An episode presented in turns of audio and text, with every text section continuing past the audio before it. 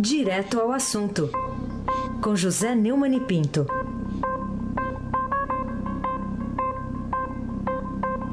Neumani, bom dia. Bom dia, Raíssen Abac, o craque. Bom dia a Camila Tolinski. Bom dia, Almirante Nelson. Bom dia, Moacir Evangelista Biasi. Bom dia, família Bonfim, Emanuel, Alice, Isadora. Bom dia, ouvinte da Rádio Eldorado, FM 107.3. Aí se abate o craque. Vamos lá, hoje eu tô achando que vai ter que ter muito choro de bebê, muito rabugento, não sei não. Vamos, vamos ver, vamos ver como vai ser o desenrolar. O, o Neumann, começando aqui com uma decisão do ministro Edson Fachin, relator dos processos da Operação Lava Jato no Supremo Tribunal Federal, o ministro Fachin votou ontem para mandar para a primeira instância uma série de recursos apresentados por investigados do chamado quadrilhão do PMDB da Câmara. Vamos ressaltar bem a quadrilha, porque tem a do Senado, né? É. Esse é o quadrilhão do PMDB da Câmara. Em que isso afeta aí as vidas, por exemplo, de Michel Temer, Moreira Franco e Eliseu Padilha? É que na prática, Raíssa, o Faquin foi contra estender aos demais denunciados a imunidade do presidente da República, Michel Temer, que aliás está no hospital com um problema de uma obstrução das vias urinárias. Né?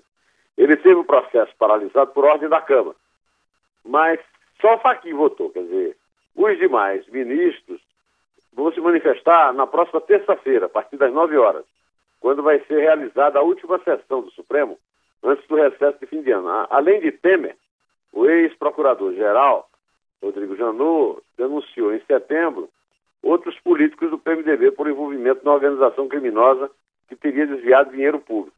Eles não queriam que parte do inquérito, inclusive o Carnelós fez um advogado do Temer, fez uma petição assim muito olha, ministro, estamos pedindo para o senhor mudar de ideia e tal, é, porque eles não queriam que é, Eduardo Cunha, o, o Rodrigo Rocha Loures, é, etc., que não tem foro privilegiado, é, fossem, como o determinou o Faquin, é, encaminhados para o juiz da primeira instância, no caso principalmente do Sérgio Moro. Né?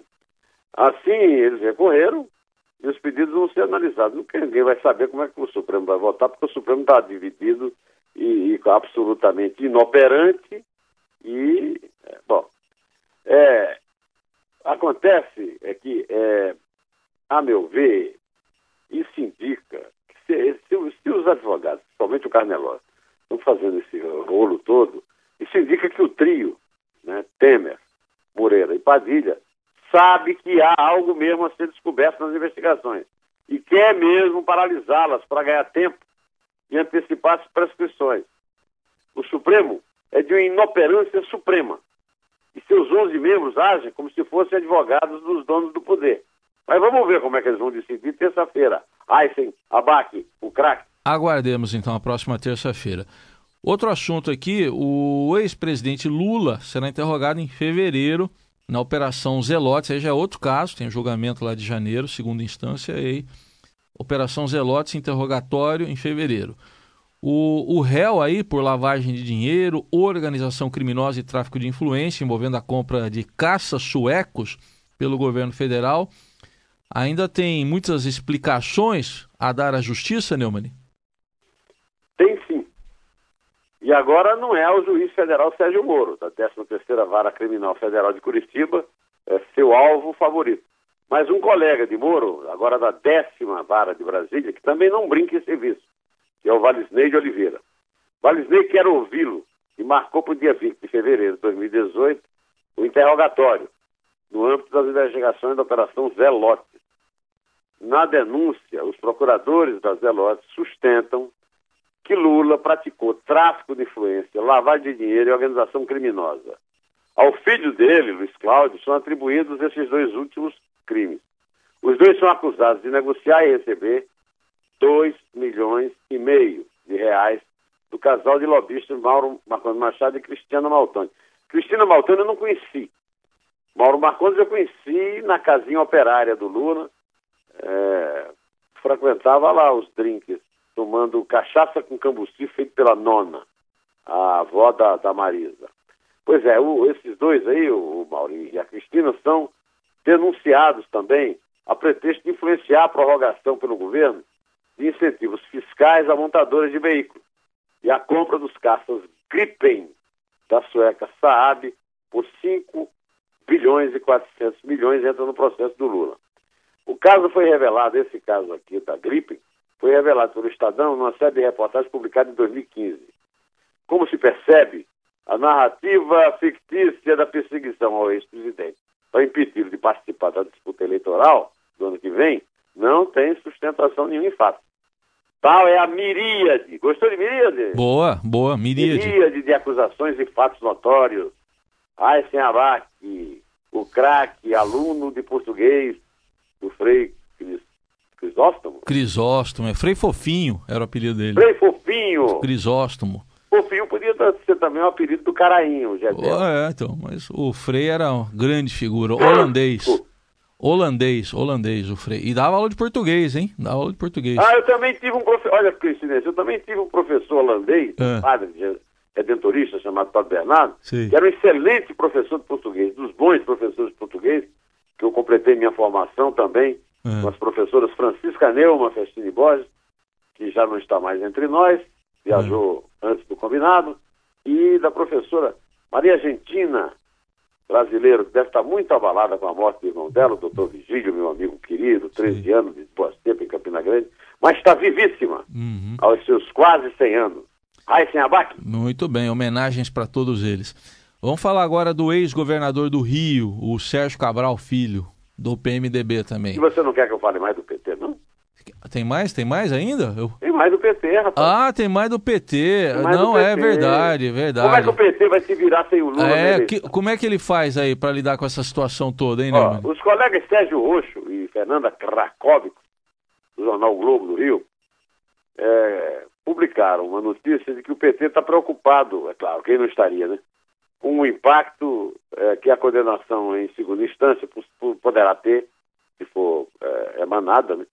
Sobre a candidatura do ex-presidente Luiz Inácio Lula da Silva e o desempenho do partido nas eleições para o Congresso e governos estaduais em 2018. E por isso, começa a decidir hoje a nova estratégia para enfrentar essa realidade.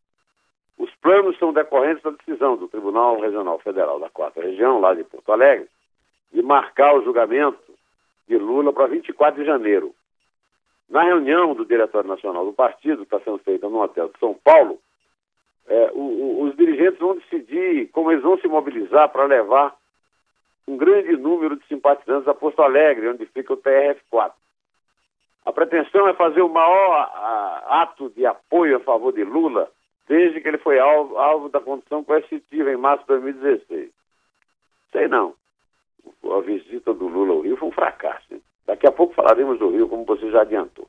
Mesmo sem poder participar do julgamento, existe a possibilidade do Lula ir à capital gaúcha para participar da manifestação em frente ao tribunal. Na realidade, oh, Rai, hum. é que Lula é de fato muito maior do que o PT. E o partido não tem como recorrer a plano B, que não existe. Por isso, preocupa-se apenas com Sérgio Moro e se esquece do massacre sofrido pelos candidatos petistas nas eleições municipais do ano passado no Brasil inteiro. Isso pode ser fatal para os seus projetos eleitorais deste ano, que não dependem apenas da presidência da República, mas também da Câmara, das Assembleias, dos governos do Estado, né? E vão, e vão depender muito de alianças. Agora, essas alianças só valem se o Lula puder, poder subir no palanque. Aí é uma discussão jurídica. Se ele pode se candidatar, não pode se candidatar, se ele pode subir no palanque sem ser candidato, se não pode. Ele, o Lula, se tem disposto a participar, possa ou não se candidatar.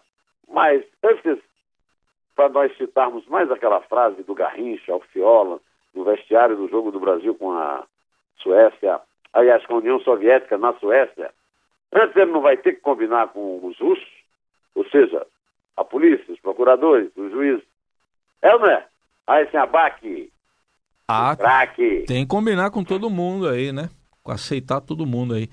Vamos falar agora sim do ex-governador do Rio, o Sérgio Cabral, que pediu ontem desculpas à população por uso de caixa 2 o, e afirmou ao juiz Marcelo Bretas que todos que lhe apontam o dedo recebem benefícios da justiça, negou que usou a Olimpíada para enriquecer. O que, que, você achou, hein, Neumann? Foi convincente o é, governador? Difícil convencer disso, né?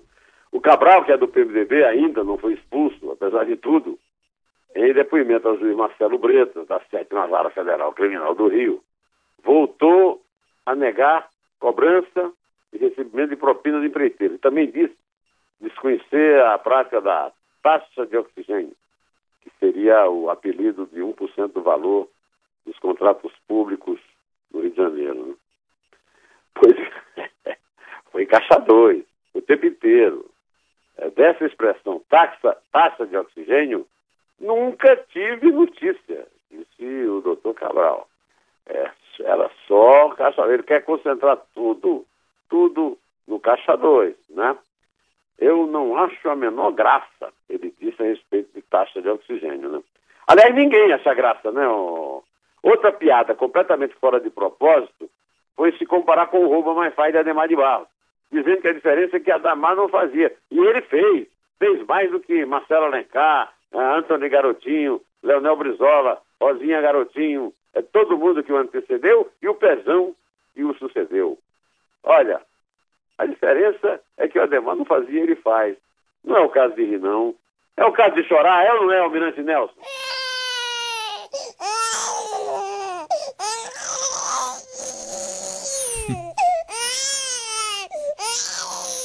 Aproveitando o choro do bebê aí, é. eu diria que ele aproveitou a audiência para se dirigir ao povo fluminense, chorosamente peço desculpas à população por ter feito uso de caixa 2, que era uma prática. Agora, propina não, eu não pedi. Não sentei com o Ricardo Pernambuco, sócio da empreiteira Carioca Engenharia, que já disse, sentou sim, e disse, vamos fazer um negociado. Eu chamei e falei, vamos fazer o metrô.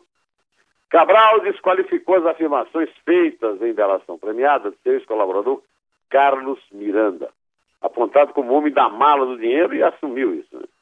Do esquema atribuído a ele. Agora, o, o, o eu não sei se você viu ontem, hum. mas eu fiquei absolutamente perplexo quando vi no Jornal Nacional hum. é, explicando isso, dizendo que esse é, o Miranda era um mequetrefe, um cara que fazia é. pequenos recados. É, né? amarra cachorro, amarra cachorro. Hein?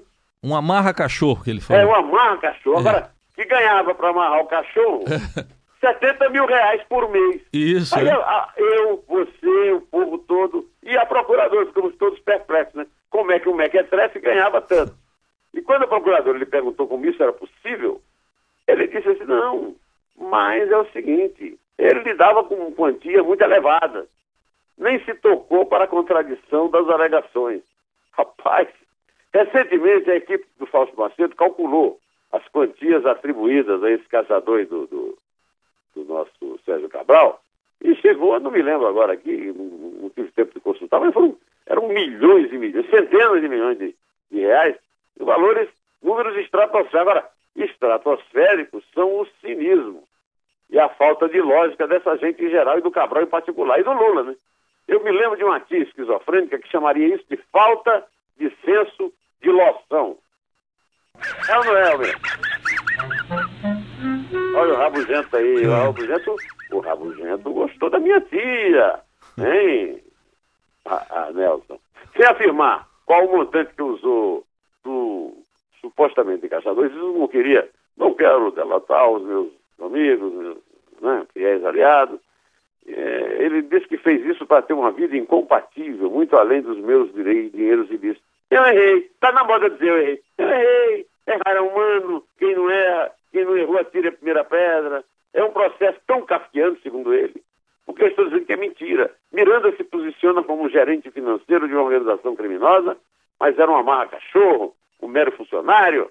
Vamos ouvir o que o Cabral disse a respeito, Miranda e dei a ele essa função, função. Que, que, eu chamo de amarra cachorro, que era de leve trás. Qual era o valor do salário? Em torno de 70 mil, 75 mil. Uma função tão subalterna assim, é, não me parece muito proporcional esse salário de 70, certo? Mesmo Exatamente por conta de eu assumir para o doutor Marcelo Bretas, que preside esse inquérito, que errei ao me apropriar de recursos de Caixa 2 Então, essa, essa, esse recurso absolutamente alto, porque 70 mil reais é muito dinheiro em qualquer lugar do mundo, uhum. eu pagava ele em função dele cuidar dos meus recursos, que ele via que eram altos.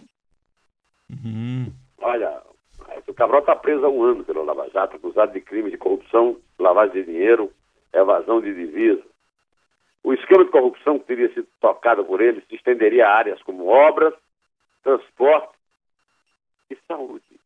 Saúde. Então, um desastre a saúde lá do Rio, né? E teria movimentado um bilhão entre 2007 e 2016. Ele já foi condenado a 72 anos de prisão no Rio, em Curitiba. Ainda responde a mais 12 processos. As suas sentenças podem chegar a 300 anos de cadeia. E o Lula, o Lula, o nosso Lulinha, foi a, a, a Nova Iguaçu e disse num comício na Baixada Fluminense que desconfia se as acusações de corrupção ao Sérgio Cabral, seu antigo aliado, são verídicas. Então você compare com o que você ouviu sobre Cabral, com o que ele disse, e conclua se dá para levar a sério qualquer coisa que os dois digam. Eles acham que só eles são espertos e nós somos. Aliás, nós não somos mesmo. Pelo menos muitos de nós somos. E aliás, o Heisen, por falar em Rio, é. eu li agora no site O Antagonista que a Lava Jato no Rio está preocupada com a mudança de postura do desembargador Paulo Espírito Santo, que não se perca pelo nome. Sim. No início do mês, ele concedeu um liminar ao Regis Fischner, que era o ex-secretário da Casa Civil de Cabral e homem-bomba do Judiciário Fluminense. Ontem, olha que essa coisa é importante demais, ele votou com o desembargador Ivan Atier para libertar os principais presos da operação Cefini, que lá em Campina Grande se traduz como Zefini. Inclusive o Jorge Sadala, o operador financeiro do ex-governador. A Lava Jato deve se preocupar mesmo. O Estado do Rio chegou onde chegou por essas e outras estranhezas, como, por exemplo, o Amarra Cachorro ganhar de 70 a 75 mil reais é, de, de, de, salário. O valor, o valor econômico de ontem trouxe declarações do ministro Kassab sobre a Oi. Oi dificilmente terá parceiro sem lei das teles. Isso significa o quê? O que, é que significa lei das teles? Significa que Kassab quer dar aquele presente bilionário. Os, eu não falei que ia falar da Oi? Toca aí o, o, o, o Almirante, toca aí a sereia, toca a sirene. O Almirante não quer tocar a sirene. Os ativos da União. Melhor, nossos ativos, lembram? Aqui a sirene, ó. A sirene aí, ó. Aí a sirene. Olha aí, ó. Oi! O presente bilionário com que eu encerro o comentário, do Rio, que seria dado ao, no, no, fim de 2016 e que foi barrado pelo ministro Maoso. Não desistiram, ai. Eu faço questão de dizer que além da Oi pagar a dívida da, da, da Unatel União em 20 anos, vão receber nossos ativos de graça. Então, Kassab entra no time do Lula e do Cabral, que é o seguinte, é o time do vamos em frente que eles são bobos. Somos ou não somos? Aí, ah, somos. Somos todos bobos. Você ouviu, ouviu aí o tom, né? Ah, 70, 75. 70, 75. Né? É como eu chamava, vamos tomar um café lá na máquina, né? É isso aí. E você viu eu que ele... Eu pensei que você ia me convidar para ah. almoçar no Johnny. Não, vamos no Johnny então, vamos lá. Mas você viu que ele falou, Neumann, que ele, ele, não aponta nomes, né? Mas ele falou que todos que o, que o delatam estão envolvidos, então é, é só... É. é só olhar os é nomes, isso, então. Bom, vamos falar agora aqui da sessão esvaziada da CPMI da JBS, que aprovou ontem de manhã o relatório final, em que trata de uma série de recomendações, mas é tudo genérico também, né? O, os pontos mais polêmicos que constavam lá do texto original do deputado Carlos Marum, relator da comissão, foram retirados para que houvesse um acordo. Então, quais serão agora o, os efeitos práticos dessa aprovação, desse esvaziamento, Neumann? O, o entre os itens suprimidos estão o pedido de indiciamento do ex-procurador-geral da República, Rodrigo Janot, e recomendações de mudanças específicas na lei que trata das delações premiadas. Foram mantidos eh, aquelas coisas é, menos, é, digamos, menos prejudiciais. De qualquer maneira, o espírito da, do relatório do Marum é, é o seguinte: você prende o, o agente da lei e solta o ladrão. Aí eu, eu quero chamar a sua atenção, Raíssa, para o artigo do Fernando Gabeira, na página 2 do Estadão hoje, um artigo chamado Restos a Pagar, sobre essa mania, abre aspas, cultural, fecha aspas, é, da, da, da sociedade brasileira de romantizar o crime. Então ele mostra que nesse século o Brasil matou mais gente do que a Síria que está em guerra. Né? E ele conclui o artigo de forma brilhante, dizendo o seguinte: avançar numa tarefa que alguns países alcançaram ainda no século XIX é algo que dispensa mimimis, estrelismos e bate-bocas. Seria uma maneira digna de encerrar um período cuja etapa derradeira foi uma distância abissal entre sistema político e sociedade. Ele está falando da campanha, que não tem, a não ser o Bolsonaro, com aquela maluquice de, de, de armar todo mundo, ninguém fala em segurança. É, eu espero, Raíssa, que a Procuradora-Geral, a dona Raquel Dodge, não aceite essas sugestões envenenadas, por mais enfraquecidas que ela tenha sido, partindo do pressuposto que uma sessão esvaziada, uma.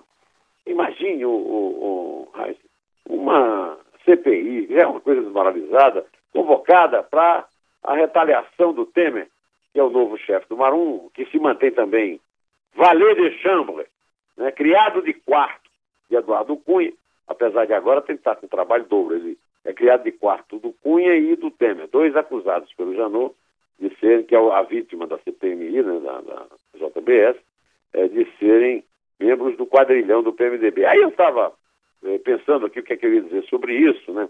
Essa coisa do cara querer criar aí um plantio de jabuticaba que já nasce podre, né? E aí me lembrei de uma música. Na época da ditadura, perseguido pela censura, o Chico Buarque inventou um pseudônimo, Julinho de Adelaide. E ele gravou uma música que acho que cabe bem para ilustrar tanto os comentários que eu estou fazendo aqui hoje, quanto também o belíssimo, o brilhante artigo do Gabeira na página 2 do Estadão, Restos a Pagar. Não deixe de ler. Vai, ouvinte. Vai lá, Almirante. Acorda, amor, Chico Buarque.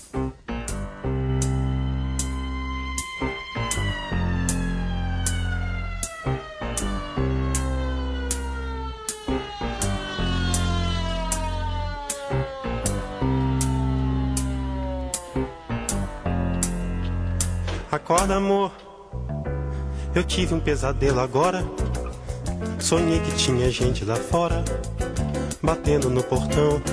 Que aflição era dura. Numa muito escura viatura. Minha nossa santa criatura. Chame, chame, chame, chame, chame ladrão, chame ladrão. Acorda, amor. Não é mais pesadelo nada. Tem gente já no vão de escada fazendo confusão. Que aflição são os homens. E eu aqui parado de pijama. Eu não gosto de passar vexame. Chame, chame, chame, chame, la, chame ladrão, chame ladrão. Ô, Neto, não parece é. que essa música foi composta pelo Julinho de Adelaide? Oh.